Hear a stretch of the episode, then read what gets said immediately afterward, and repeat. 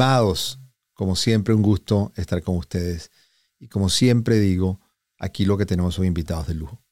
Hoy tenemos un gran amigo, además profesor y médico de USC, compañero de trabajo, el doctor Jorge Nieva, pero adicionalmente él es el director de la sección de tumores sólidos del centro Norris Cancer Center de, de, Cake Medicine de USC. Una persona con muchísima experiencia. Vamos a conversar un tema muy interesante que es cáncer de pulmón. Y vamos a conversar cómo, cómo se comporta este, este cáncer, que hay de nuevo eh, y todos los temas que tienen que ver con incluso diferencias geográficas y qué está pasando hoy en día con el cáncer de pulmón. Jorge es graduado como médico internista y como médico oncólogo en la Universidad de San Diego y eh, hoy en día, bueno, trabaja en USC. Y la razón por la cual habla perfectamente español es porque su padre es de origen cubano y su mamá de origen española, aunque él nace en España. Pero por eso tenemos la ventaja de que habla perfectamente español y entiende absolutamente este, este tema cultural. Jorge, súper bienvenido, agradecido porque estés con nosotros hoy aquí. Eh, bueno, vamos a, conversar sobre cáncer de pulmón. Gracias, René, por la oportunidad de, estar aquí. Eh, es un placer estar uh, contigo, hablar sobre este sujeto muy importante que es cáncer de pulmón que afecta todas las personas. Tú sabes, la, el cáncer de pulmón es algo que la gente siempre le echaban culpa a los cigarrillos. Y por muchos años, un paciente que tenía cáncer de pulmón decía, ah, no, es, su culpa. Ah, no es como los otros cánceres. Tú sabes, los pacientes que tienen cáncer de la mama siempre tenían mucha simpatía de, la población porque dicen, bueno, ellos no hicieron nada, por es que cogieron cáncer. Y la gente que tenía cáncer del pulmón decía, ah, bueno, era porque fumaban. Entonces, eso y esas ideas y esos sentimientos se, se traducieron que por muchos años no había mucho dinero invertido por gobiernos y universidades en estudiar cáncer de pulmón.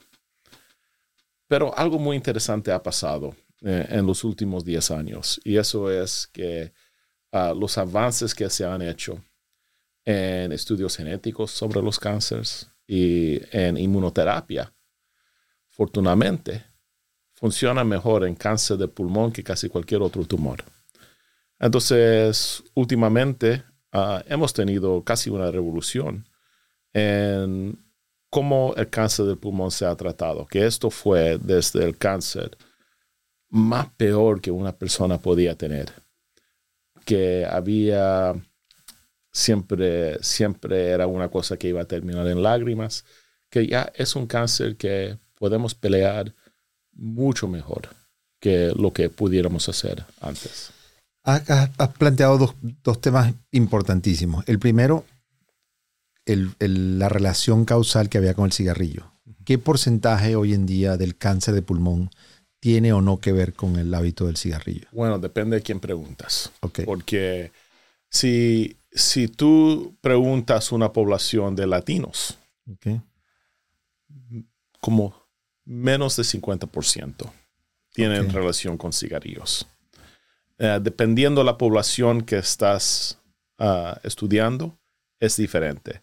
En la población general de los Estados Unidos, ah, como uno en cuatro personas que tienen cáncer del pulmón, del pulmón nunca fumaron.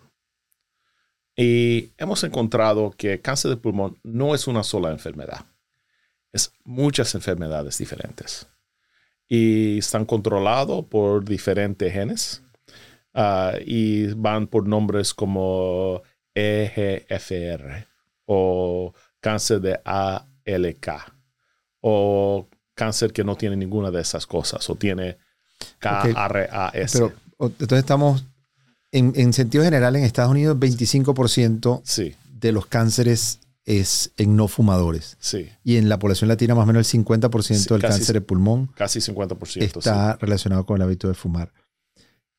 Cuando hablamos del hábito de fumar, ¿cómo se define ese hábito de fumar para ser un riesgo para cáncer de pulmón? Entonces, si, si una persona ha fumado menos de 100 cigarrillos en su vida, le tratamos como alguien que nunca ha fumado. 100 cigarrillos en su vida. En su vida. Entonces, ¿sabe? Hay gente que fumaron un poquitico cuando fueron a una fiesta eh, o cuando eran joven y, Y pero, pero de verdad para decir que no, esta persona sí fumaba y el cáncer a lo mejor sí está asociado ah, con, con, cigarrillos, tienes que fumar como un paquete de cigarrillos cada día por 10 años por lo menos, o el equivalente de eso. Ok.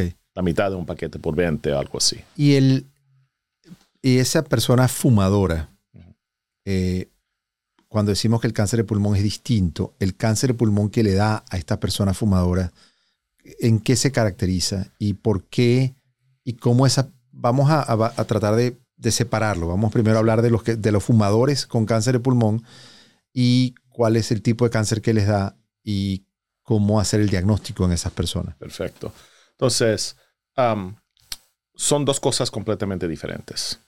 Los cánceres que vienen causados por fumar son cánceres que tienen muchos cambios en los ácidos nucleicos. Ah, si uno estudia los ácidos nucleicos de esos pacientes, están bien anormal, como cada mil ah, ácidos nucleicos tienen una o dos abnormalidades o a veces 10, 20 o más abnormalidades. Entonces, e, esos tumores se pelean con los nuevos tratamientos inmunológicos. Para la gente que no fumaban, no tiene tantos cambios diferentes. Cuando ellos cogen cáncer de pulmón, es tan típica, es una cosa que se empezó por una o dos proteínas diferentes. Y no hay tanto daño causado a, a los ácidos nucleicos. Entonces, esos cánceres se tratan con medicinas que atacan esas proteínas específicamente. Pero la cosa es que hay que estudiar esto y hay que en cada paciente saber si esto es un cáncer que está causado por una de estas proteínas sencillas como EGFR, ALK, cosas así, o si es un cáncer causado simplemente por fumar, por daño que se ha ocurrido sobre años a, a la célula en general. Lo bueno es que la noticia es buena para los dos, porque tenemos ahora nuevas inmunoterapias que funcionan muy bien en gente que fumaba y tenemos pastillas que se pueden usar para tratar los cánceres que no están causados por fumar. Pero hay que saber cuál es en cada paciente. Entonces, vamos a explicar un poco más sencillo cómo es ese tema de esa proteína, para entender entonces cómo es esa proteína que, produce el cáncer, que, que, cuál es ese, esa, esa alteración en el... Sí. O sea, para la gente que no fumaban, típicamente los cánceres ocurren porque hay algo roto en la célula que causa que la célula piensa que está recibiendo señales para crecer cuando esos señales no están ahí. Y lo bueno es que hoy en día podemos saber cuáles son esas proteínas y qué es la abnormalidad. Y la maravilla que tenemos medicinas que pueden bloquear esa proteína. Ah, o sea, esa proteína le está diciendo a la célula, o sea, quiero todavía que lo, eh, cómo hacerlo más sencillo para que la gente entienda, porque después vamos a explicar en forma sencilla cómo funciona este nuevo concepto de la inmunoterapia. Sí, bueno, entonces las, para la gente que no fumaban, típicamente el problema es que la célula tiene una proteína que está roto. Y esa proteína típicamente tiene el trabajo a regular si esa célula divide o no. Si se divide o no se divide, si se multiplica o no. Si multiplica o no. Entonces, si esa proteína está roto, típicamente cuando se rompe, es como un chucho de luz que está trancado, encendido. La célula piensa que el cuerpo quiere que crezca, pero el cuerpo en realidad no está mandando esa señal. Entonces, ¿qué hace la célula? no hay control. y la célula se está multiplicando. Se está multiplicando, piensa que eso es su trabajo, que eso es lo que debe estar haciendo, pero en realidad es que tiene esta falta en este chucho que, que manda esta señal. Entonces, simplemente para esos cánceres hay que bloquear esa señal. volver a controlar el apagador, esa señal que pueda decirle para de multiplicarte. Ahora, el mecanismo cuando este cáncer es producido por el cigarrillo, hay más proteínas alteradas. Sí, típicamente hay muchas proteínas muchas alteradas. Proteínas alteradas. Y, y, esas proteínas alteradas son, no es una u otro, es docenas. Ok.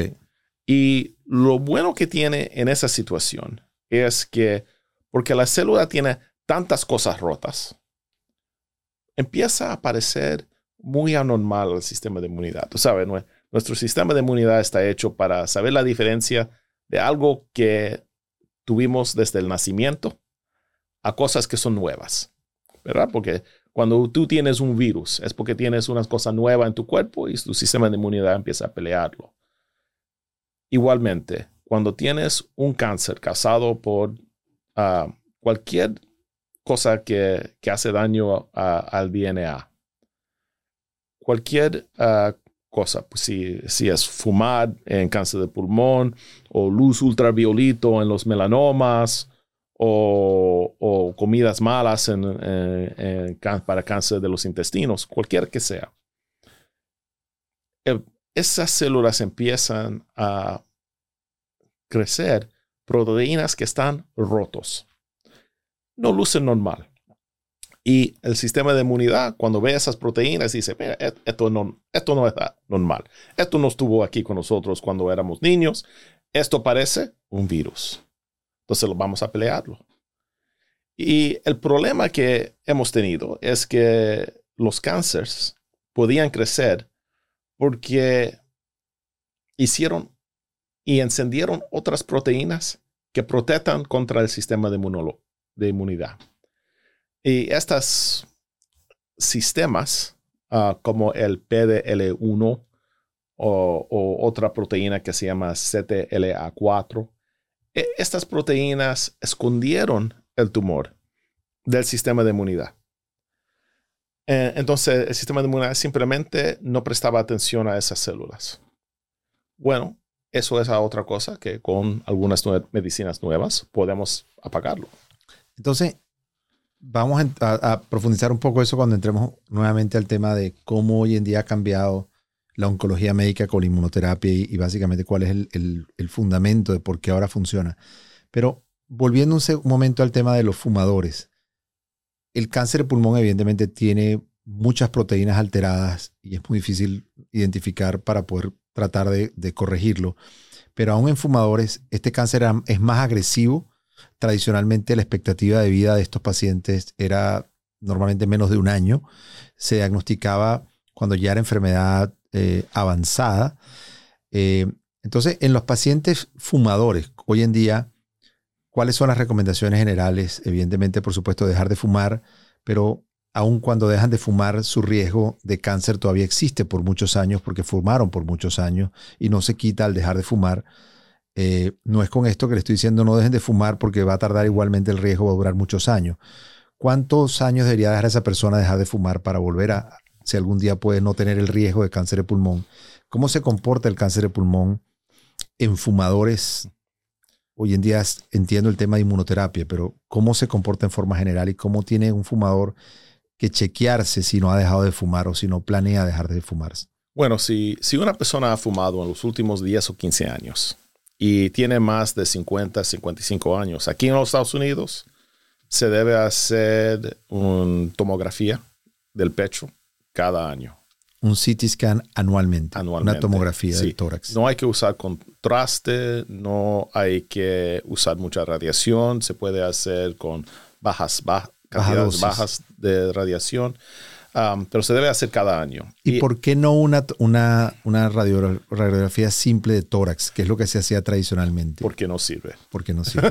es, que, es que simplemente, tú sabes, lo... La gente se hacía una placa simple de tórax y decía, mi pulmón está perfecto, eh, mira cómo yo fumo y entonces estamos claros, no sirve una simple X-ray del tórax. No, porque tú sabes, tienes muchas otras cosas en el, en el pecho, ¿verdad? Tienes un corazón, vasos sanguíneos grandes y y lo que haces cuando, si lo queremos curar con cirugía, que es como se curan cuando son en bajo nivel, hay que hacer cirugía. Y, y, pero quieres hacer cirugía cuando son pequeños, no quieres esperar que están el Entonces, tamaño. Tiene que hacerse un CT scan, una tomografía de tórax una vez al año con baja dosis de radiación y sin necesidad de contraste endovenoso.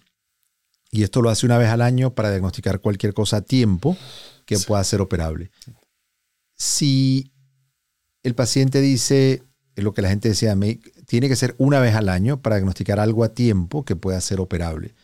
Tradicionalmente, antes de la llegada a la inmunoterapia, la sobrevida de un paciente con cáncer de pulmón era cuánto? O antes de la era de inmunoterapia, si aparecía el paciente ya con cáncer de nivel 4, sabe que ya ha escapado del pulmón, sin tratamiento, vivieran tres meses en averaje. Wow. Ah, con quimioterapia, pudieran vivir seis meses en averaje. Con las nuevas, tú sabes, cosas contra vasos sanguíneos y quimioterapia más moderna y más nueva y quimioterapia que se daba con, por más duración de tiempo, ah, se podía vivir en averaje a lo mejor 18 o 20 meses en averaje. Sabe que había avances que ocurrieron antes de inmunoterapia, pero lo que hizo inmunoterapia es que hay pacientes que ahora se curan. Sabe que, que, con cáncer de nivel 4, que está afuera del pulmón, en el hígado, en los huesos, en el cerebro, lo que sea. Con estas nuevas inmunoterapias, como uno en cinco, uno en cuatro de los pacientes en esa situación se curan. Increíble, ¿no? viven para morir de otra cosa. Wow, impresionante, impresionante. Entonces, ahora, ¿cuáles son los estudios? O sea, primero entendamos ahora en forma muy sencilla cómo funciona la inmunoterapia y en qué se hace, cuál es la diferencia entre la inmunoterapia y la quimioterapia. O sea, nosotros teníamos básicamente en oncología dos grandes pilares que era la radiación y la quimioterapia. Ahora aparece la inmunoterapia. ¿En qué se diferencia? Eh, entendimos que hay un switch, hay un apagador alterado, que la célula se está multiplicando ahora sin control. Eh, ¿Cómo la inmunoterapia eh, en forma sencilla funciona? Bueno, vamos a decir que hay una tercera categoría de, tratamiento que se llaman los targeted therapies en, inglés, que, um, que son um, tratamientos moleculares, diferente de inmunoterapia, porque no funciona en el sistema de inmunidad. Simplemente, sabe, apagan estos chuchos que están encendidos. Um, y, y, con esos tratamientos, gente con tumores que están bien avanzados viven eh, más que tres años en averaje. Pero las diferencias son grandes, ¿verdad? Porque con la quimioterapia la gente tiene pelo como el mío, muchas veces. Y, pero con nosotros tienen pelo como el tuyo, cosa muy diferente. Uh, los tratamientos moleculares típicamente son pastillas, no hay que meterlo en la vena. Um, y no tienen tantos efectos negativos. Muchos tienen casi ninguno. Hay, ciertas cosas que si tienen, a veces pueden tener ronchas en la piel o un, un ¿Cómo, ¿cómo se llega a esa terapia molecular? O sea, ¿cómo se logra identificar esta terapia molecular o, target? Es, llegar exactamente al sitio en la célula que, está afectado el, control. Bueno, primero, la cosa que tiene que hacer, todos los pacientes que tienen cáncer de pulmón, tumor, de cáncer de pulmón, sin excepción, tienen que hacer un estudio molecular del tumor. Y desgraciadamente, aunque aquí, en los Estados Unidos, el país con más dinero del mundo, la mayoría de los pacientes no hacen un estudio bueno molecular. Simplemente todavía hay nihilismo la gente no hace estas cosas o ah, reciben el tratamiento en un centro muy pequeño ah, y, no tienen acceso de estos ah, estudios moleculares. Pero eso es la parte más importante, porque si no, si no lo haces, si no encuentras la abnormalidad molecular, no sabes cuál medicina usar. Estás dando antibióticos a ciega. Era como el antibiograma que lograbas ver la sensibilidad, ¿no? a una bacteria y cuando mandabas a hacer un cultivo de orina sabías exactamente cuál era el antibiótico que tenías que usar.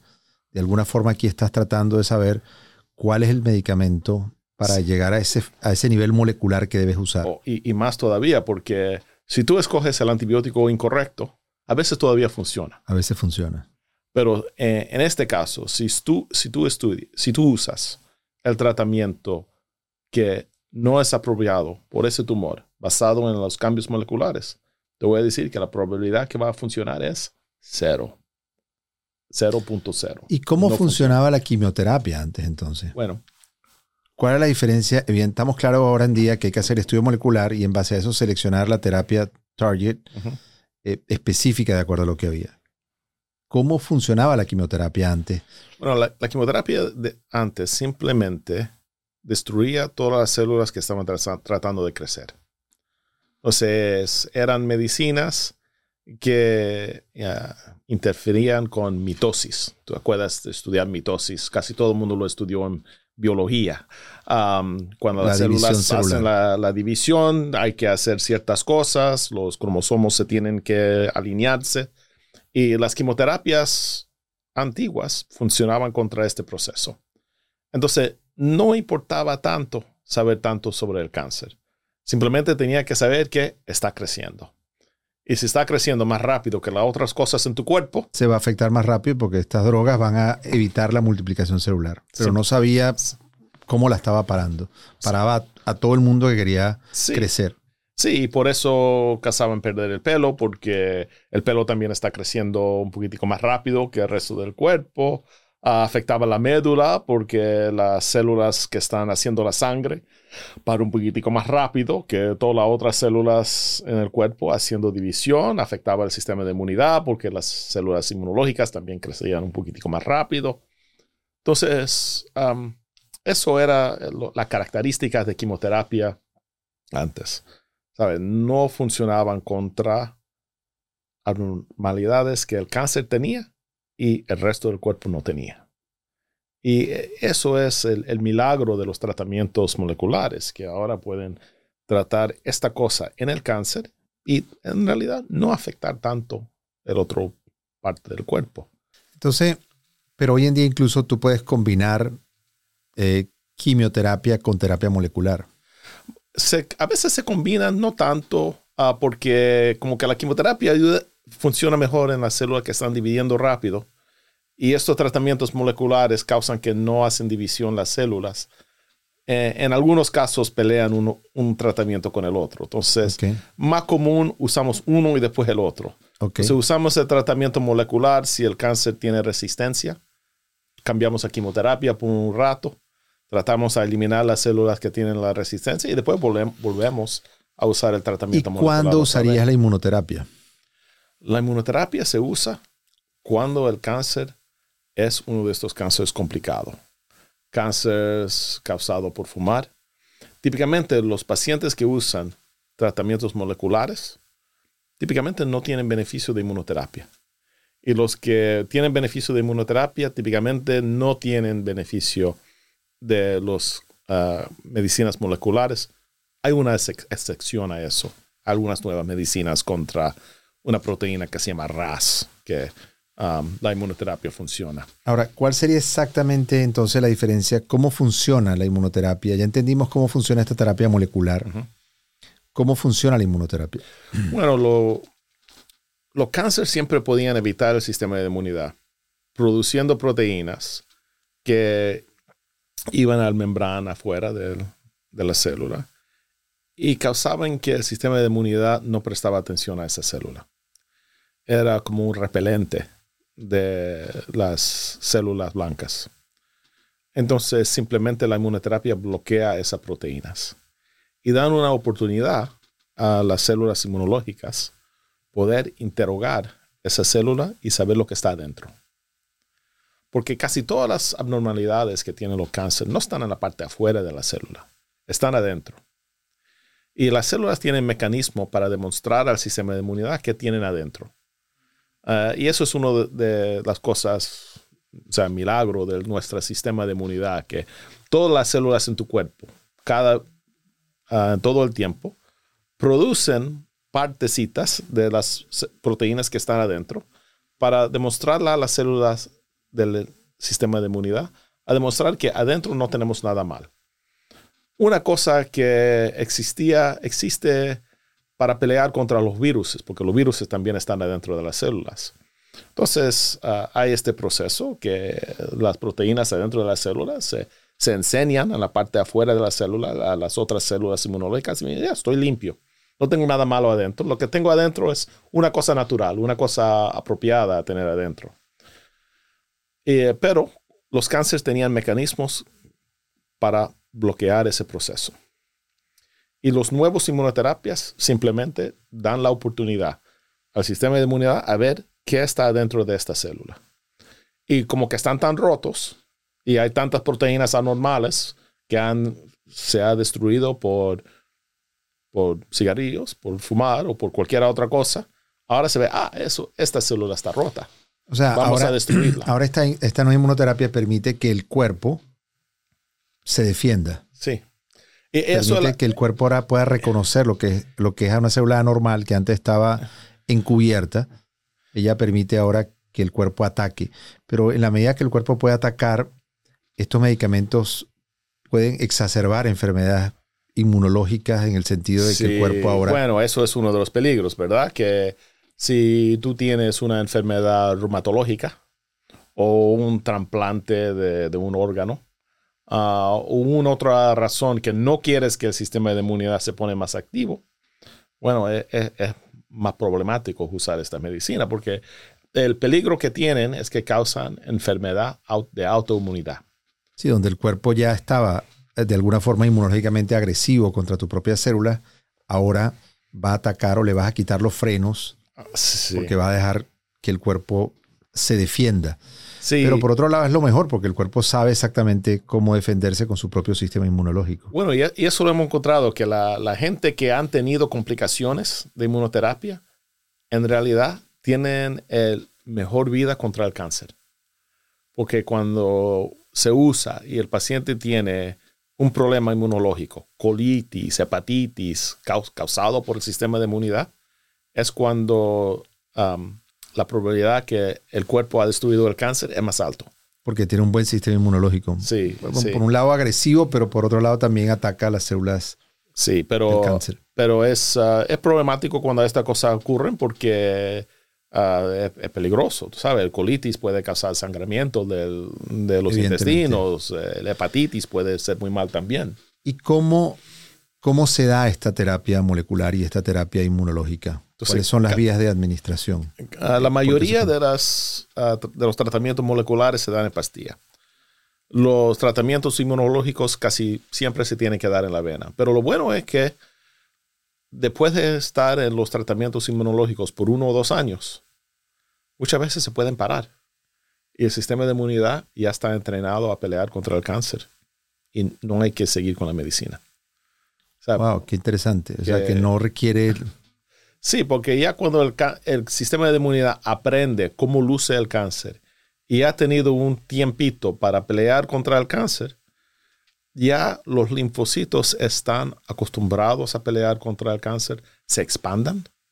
lo- los linfocitos que son específicamente para pelear contra el cáncer y siguen viviendo con el paciente. Entonces, es como que el tratamiento sigue viviendo contigo. Definitivamente vamos a llegar a eso que queremos hacer que se convierta en una enfermedad crónica y que no definitivamente el paciente no se muera por el cáncer, Sí. sino que evidentemente requiera un tratamiento Ajá. por un tiempo y que quede una enfermedad cronificada. Hablábamos de que la, de que la terapia molecular era sobre todo por vía oral. Eh, una de las grandes barreras es los temas de costos, ¿no? Y el nuevo desarrollo de estos medicamentos. tan- ¿Cuánto puede costar? ¿Cómo, cómo ha- Oh, s- la- bueno, las nuevas son carísimas. Entonces, ah, típicamente ah, 14 mil dólares al mes hasta 30 mil dólares al mes por los que todavía están en patente. Ahora, el primero ah, tratamiento molecular, una medicina que se llamaba Gefitinib y una otra que se llama Erlotinib, que ah, pertenecen a como unos 20 15 o 20% de los latinos, eh, esa medicina ya son genéricos. Eh, entonces se pueden ah, conseguir por 500, 700 dólares al mes. Wow. Pero todavía es carísimo, ¿verdad? Para la mayoría de los pacientes eso es carísimo, pero no es imposible. Pero importante que ya hay genéricos de esos dos, de esos dos medicamentos, ¿no? Sí, y ¿sabes? los patentes de los Estados Unidos duran unos 17 años o algo así. Entonces, en un tiempo van a todo va a bajar en precio ah, de, de, la primera generación de estas medicinas. Pero para muchos pacientes son, son carísimos. Pero hay, hay mecanismos para conseguirlo para la gente que, que, no tiene ese dinero, que es todo el mundo, ¿verdad? Porque simplemente si no eres Bill Gates, tú no tienes dinero para comprar estas cosas. Claro. Los seguros típicamente lo cubren. Es lo bueno. Y las compañías farmacéuticas, tú imaginas lo que pasaría si había gente muriendo de cáncer porque las medicinas eran muy caras, ¿verdad? El Congreso le empezaba a matar a los jefes de esas compañías. Eh, claro, para que bajaran los precios. ¿Verdad? Entonces, ellos no dejan que eso va a ocurrir. Entonces, lo que ellos han hecho es una variedad de fundaciones que ayudan a los pacientes que no tienen dinero para conseguir las medicinas. Aquí en los Estados Unidos, si tú tienes que pagar un copayment, lo que lo dicen, el, lo tu, tu, porcentaje de, del pago, y tienes que pagar mil dólares al mes para la mayoría de pacientes, eso, eso es mucho dinero. No, no tienen mil dólares al mes metido en una gaveta para gastar cada mes. Claro. Entonces, estas fundaciones cubren esa parte por esos pacientes. Ahora, eso, eso es el sistema de los Estados Unidos, que el sistema de, de salud de los Estados Unidos es, es uh, diferente de, de, los otros países. En, en, otros países las medicinas típicamente son más baratos y los precios son diferentes, pero muchas veces pueden ser muy caras. Y en cada país van a tener un sistema diferente para ayudar a la gente que, que no tiene dinero. Lo importante es saber que, que existe esta nueva modalidad, sí. que debe de alguna forma no quedarse con la alternativa simplemente de la quimioterapia que debe hacerse. Y ahora, ¿cuánto cuesta hacer este estudio molecular? Y eh, se hace, mm. obviamente hay que hacer una biopsia. ¿Cómo se hace el estudio molecular? Sí, bien, diferente en diferentes países. Um, en los Estados Unidos, como 5 mil dólares. Ahora, cubierto por seguro. Um, los pacientes, si tienen que pagar algo de su bolsillo, típicamente va a ser menos de 500 dólares que todavía es alto, algo, pero eso es mejor dinero que se puede gastar en, en la salud de un paciente de que tiene cáncer. Es saber el nombre y apellido del cáncer para poder Ajá. saber identificarlo con precisión y poder definir exactamente cuál es la terapia molecular ideal a recibir. Ahora, ¿y este estudio se hace en qué tipo? Fundamentalmente se hace en el tejido, en el tumor, bueno, se, puede hacer en sangre, se puede hacer... Bueno, como, como tú dices, se puede hacer en los dos, uh, och, pero a veces no se encuentra. ¿sabes? Porque a veces cuando sacas un pedazo de tejido de un paciente, no estás sacando una cosa tan grande muchas veces. Las biopsias, biopsias a veces son muy chiquitas. Uh, particularmente, tú sabes, cuando están en el pulmón, uh, no estamos met metiendo agujas grandes adentro de los pulmones por el pecho de un paciente, son agujitas pequeñitas. Uh, por eso es importante tratar de ir a lugares que son un poquitico más avanzados, que usan agujas un poquitico más grandes, que tienen más confianza en sacar un pedazo de tejido que es suficiente grande que se puedan hacer estos estudios. En total, en los Estados Unidos, 80% de los estudios moleculares encuentran la, la, abnormalidad. También se puede hacer con sangre, porque los ácidos nucleicos circulan Están en circulando la en la sangre, exactamente. Y podemos encontrar el, la abnormalidad en 80% usando la sangre. Ahora, ese 80% de tejido y 80% de la sangre a veces son la misma persona y a veces son personas diferentes. Yo, en mi práctica, si yo sé que el pedazo de tejido era muy chiquito donde sacaron el, eh, la biopsia, yo hago los dos. Y se gasta un poquitico más dinero al principio para encontrarlo. Eso es el otro problema. Estos estudios se demoran como dos semanas para coger los resultados. Ahora tú puedes imaginar, si tú eres un paciente que tiene cáncer del pulmón y tienes tos o estás escupiendo sangre o tienes dolor en un hueso donde tienes un tumor, esas dos semanas de esperanza se mata uno uh, con ansiedad. Claro. Uh, es muy difícil para los pacientes. Y eso es una parte más difícil de mi trabajo, es explicar al paciente, mira, Tú no quieres el tratamiento de ahora, tú quieres el tratamiento correcto. Uh, como se dice en inglés, la terapia que es right, no la terapia que es right now. Um, Ah, entonces, yo uso radiación, Tienes que otras entender cosas. que esperar las dos semanas vale la pena, que es imprescindible Muy- para usar el tratamiento correcto y no empezar con cualquier cosa. eh, es- eso es. Ok, y, y es interesante este concepto de la biopsia líquida, ¿no? O de la biopsia en sangre, que antes tradicionalmente... Es interesante entender que definitivamente estas, estas células están circulando y estas alteraciones en el DNA se pueden encontrar y se pueden estudiar y se pueden con esa biopsia también anticiparse. ¿Cuánto cuesta esta biopsia en sangre? Más o menos lo mismo. Más o menos lo porque mismo. es ah, lo que cuesta es el análisis nucleicos. Y usan las mismas máquinas, usando el tejido, usando la sangre. Ah, y, es, y ese proceso de, sacar los ácidos nucleicos, ponerlo en esta máquina ah, y, hacer lo que ah, se dice es leer los ácidos nucleicos. E- e- eso es el cosa que es igual en los dos procesos. Y si alguien está fuera de Estados Unidos y tiene que mandar ese tejido o esa sangre, ¿cómo, cómo, cómo hace? Bueno, casi todas estas compañías existen en todo todos los países del mundo. Ok. Um, ahora, en los Estados Unidos tenemos, ¿sabe? 20 compañías diferentes compitiendo por el esto. negocio. Ah, a lo mejor en otro país hay solo una. Y en los otros países son un poquitico más baratos. Ah, yo he ah, ido a una vez a, a- a un paciente mío me invitó a hablar en Vietnam.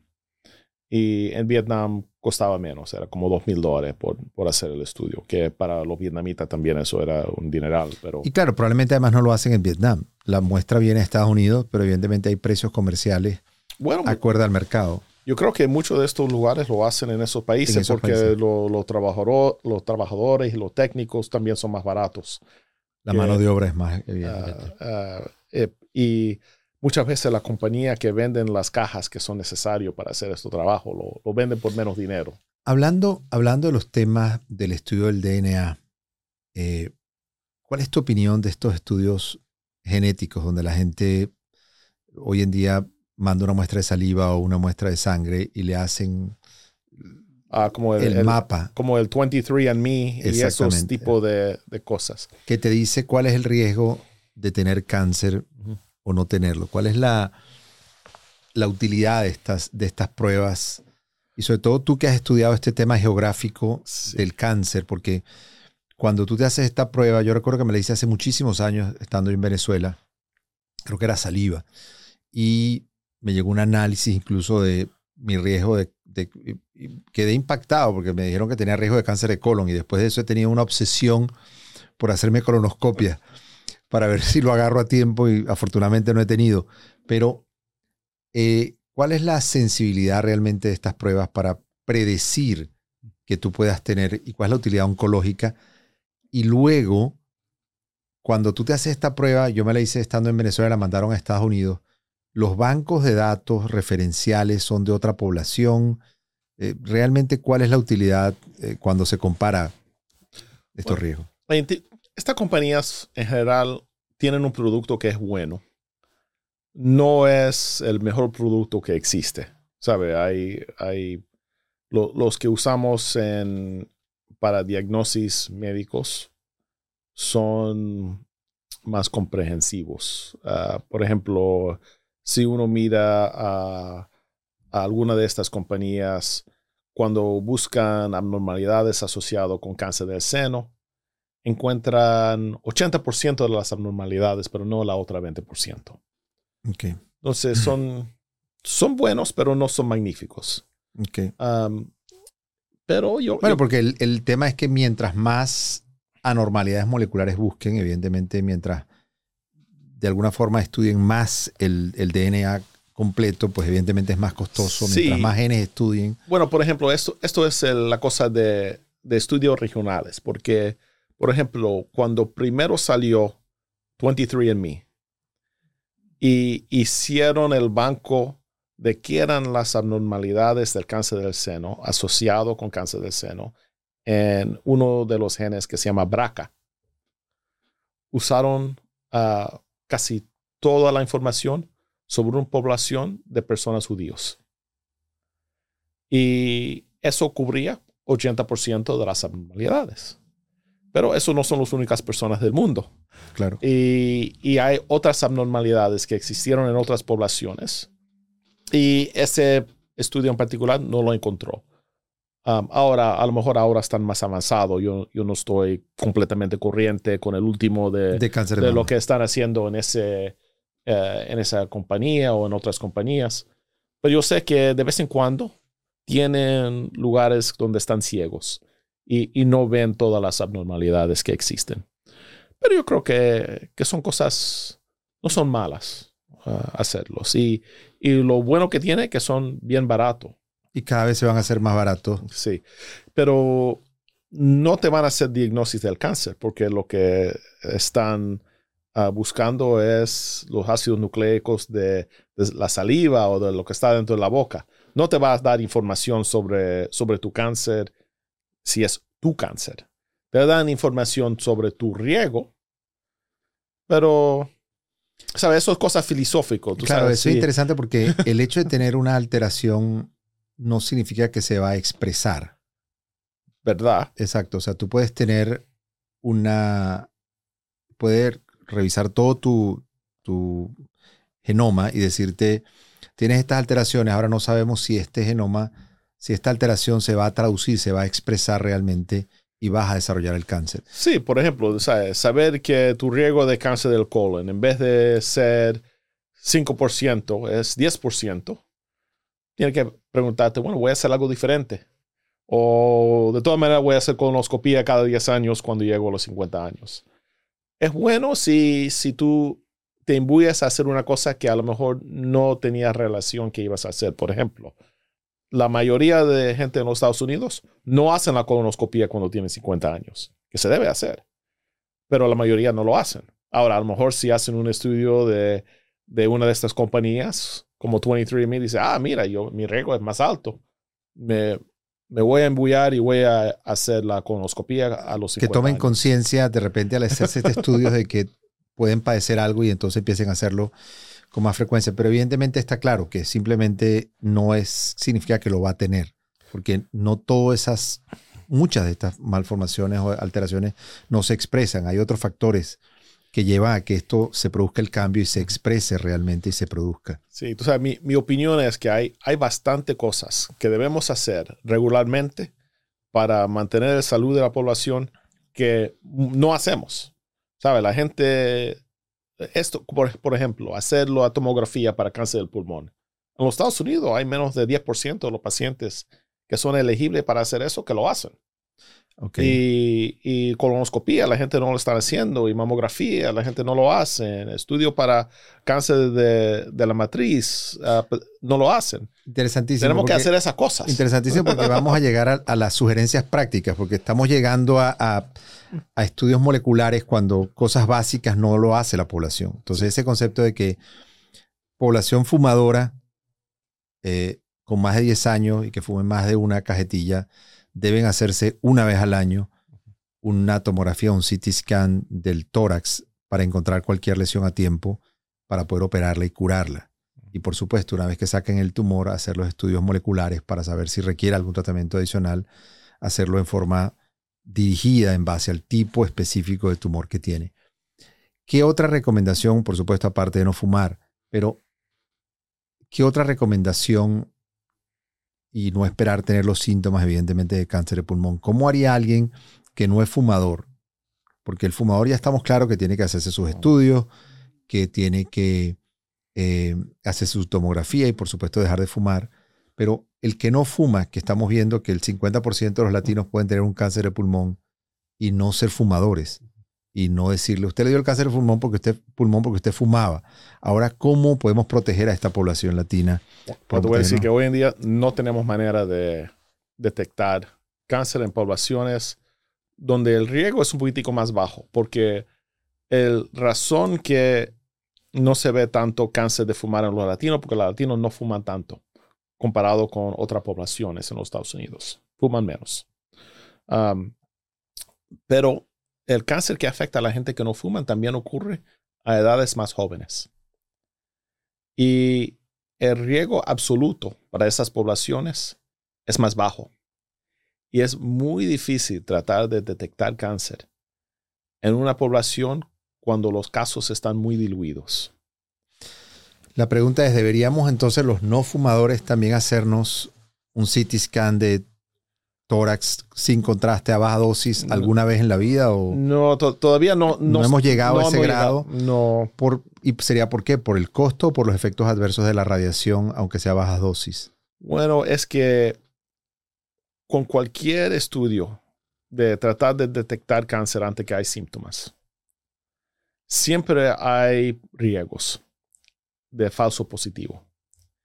Y, si, y llega al punto que lo haces en una población donde el riesgo es muy bajo, que la probabilidad de tener un positivo falso es tanto más alto que, un positivo de verdad, que empiezas a hacer otras cosas y otras pruebas para tratar de estar seguro que de verdad es un, un positivo falso. Porque acuérdate que si, si tú tienes una, una nódula en el pecho y, y lo encontramos y vamos a estudiarlo. Claro, y el, vamos, riesgo, a, vamos el, a riesgo, hacer. el riesgo de que sin fumar te hagas un CT scan, consigas un pequeño nódulo en el, en el pulmón, que no sea nada, pero al, al, encontrarlo vas a acabar hasta con una biopsia, vas a encontrar con una cantidad de estudios que probablemente puedan ser más invasivos que lo necesario. Entonces, por eso es que no se recomienda a quien no está en factor de riesgo hacerse una tomografía Sí. sin necesidad. Yo creo que en el futuro vamos a hacer estudios de ácidos nucleicos en la sangre.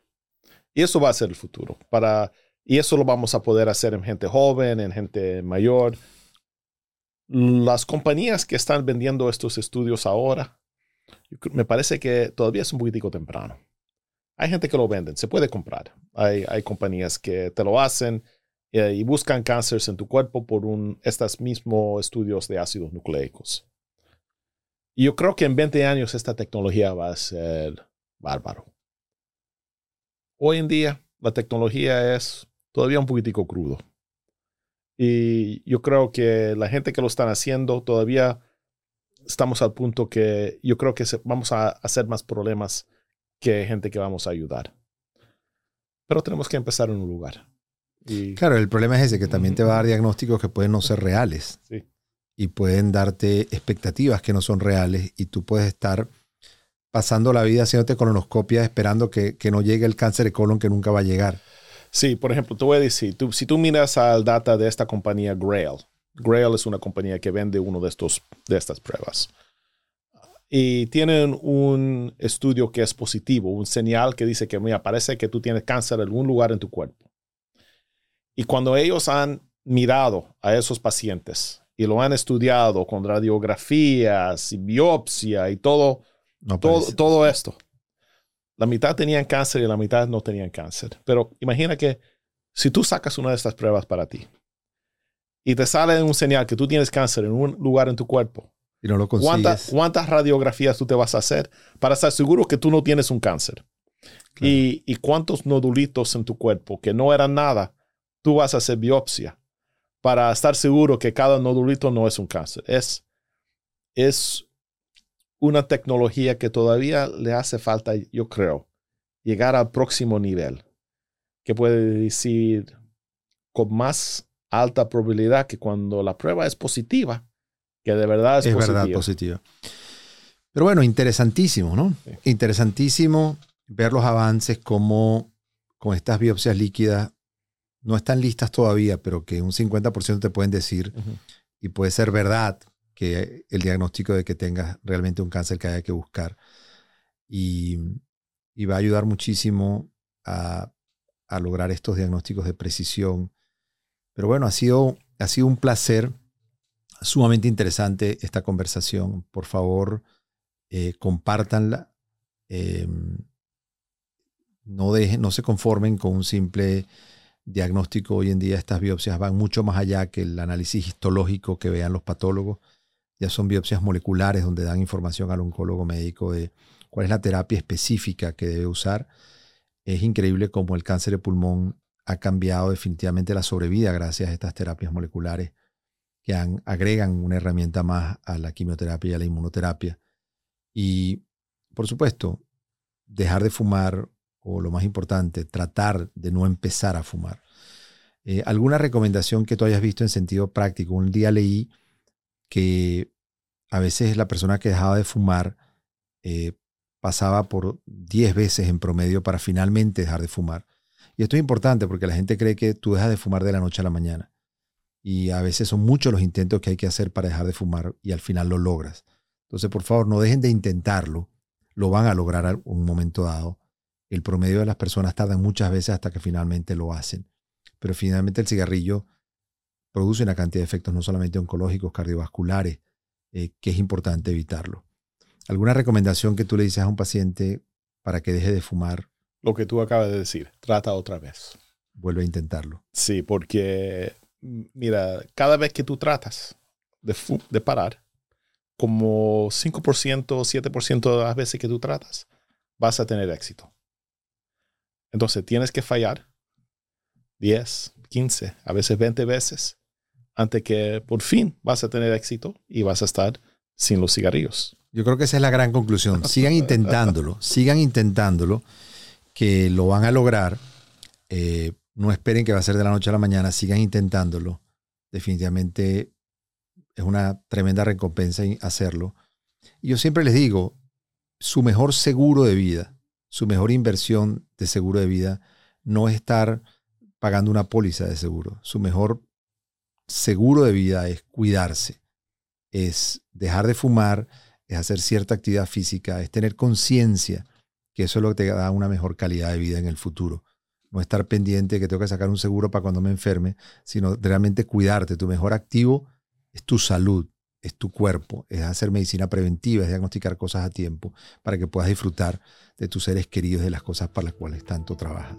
Así que por favor se me cuidan y como siempre les decía, mi papá decía que de lo bueno poco.